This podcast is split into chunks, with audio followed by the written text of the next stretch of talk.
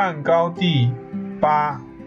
在秦和项羽都被消灭以后，刘邦就实行了裁遣君主归家的措施。是什么原因使他这一措施得以顺利实施，并且君主回乡后就能安定下来呢？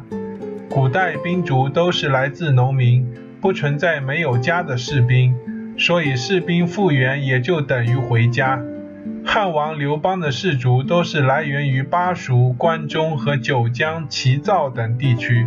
但主要战场并不在这些地区。这些地区没有遭到战火的扰害，所以士兵也就没有无家之怨，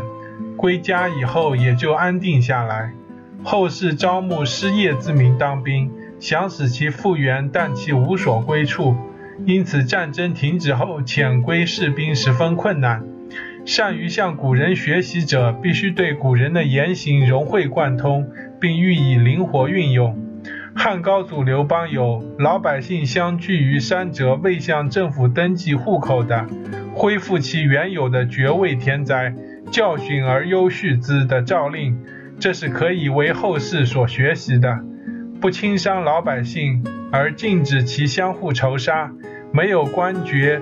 田里的政府授予他们土地，宽缓其徭役，使他们充当能得到微薄之时的衙役。以上述政策遣散多余的士卒，对他们的生计做深思熟虑的安排，还用得着忧虑他们逃亡吗？汉高祖刘邦刚一统一天下，就已考虑成熟士兵的去处，使国不米，农不困，兵有所归，从根本上解决问题，就能使事情有条有理，不能不说这是有大略的表现。